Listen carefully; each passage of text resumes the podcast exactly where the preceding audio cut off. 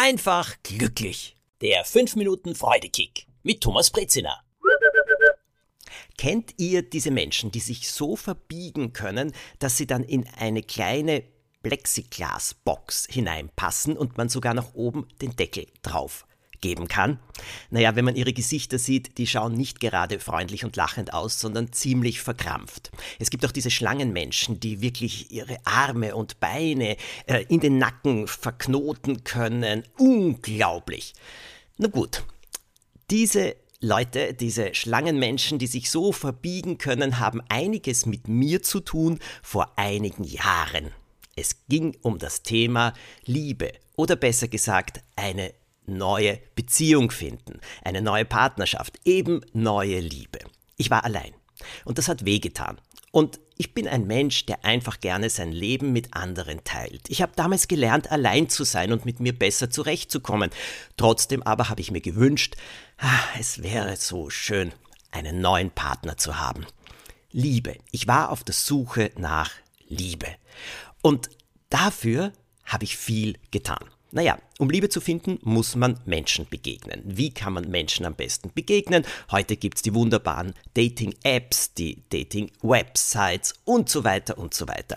Ich habe alles gemacht. Ich habe auch Blitz-Dating ausprobiert übrigens. Eine sehr unterhaltsame Form des Einander-Begegnens. Wie erfolgreich sie ist, das weiß ich nicht. Bei mir war sie es jedenfalls nicht. Ich habe auf diese Art und Weise eine ganze Menge Leute kennengelernt und bei vielen habe ich von Anfang an gespürt, mm -mm, das kann nichts werden. Trotzdem aber, mein Heißhunger, meine Gier, mein Verlangen nach Liebe, nach neuer Beziehung, nach neuer Partnerschaft war so groß, dass ich bereit war, mich zu verbiegen wie diese Schlangenmenschen, die in diese kleine Kiste hinein wollen, in diese Plexiglaskiste. Ich habe alles getan. Ich habe gedacht, na, vielleicht äh, ähm, äh, ist, dieses, äh, ist diese Leidenschaft für Theater nicht so wichtig. Äh, wenn sie der andere nicht teilt, dann werde ich mich eben mehr auf seine Leidenschaften einlassen. Versteht mich nicht falsch, es ist schön, wenn man Leidenschaften austauscht, wenn man am Hobby, an der Begeisterung des anderen teilnimmt. Wunderbar. Nur deshalb auf etwas verzichten oder vielleicht weil der andere das Gesicht verzieht, wenn man sagt, was man gerne macht. Nein, das ist jedes Mal einen Knoten in die eigenen Beine schlagen oder sie hinten im Nacken zu verschränken. Das tut auf Dauer weh und wie. Das kann es nicht sein.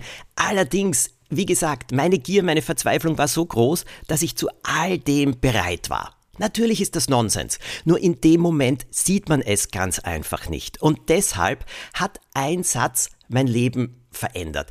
Ein Satz, den eine Freundin zu mir gesagt hat, als ich ihr all meinen Kummer berichtet habe, über all diese Dates, die im Endeffekt daneben gegangen sind, selbst wenn es ein zweites oder drittes war. Es hat sich herausgestellt, das kann so nicht funktionieren, auch wenn ich mich noch so verbiege.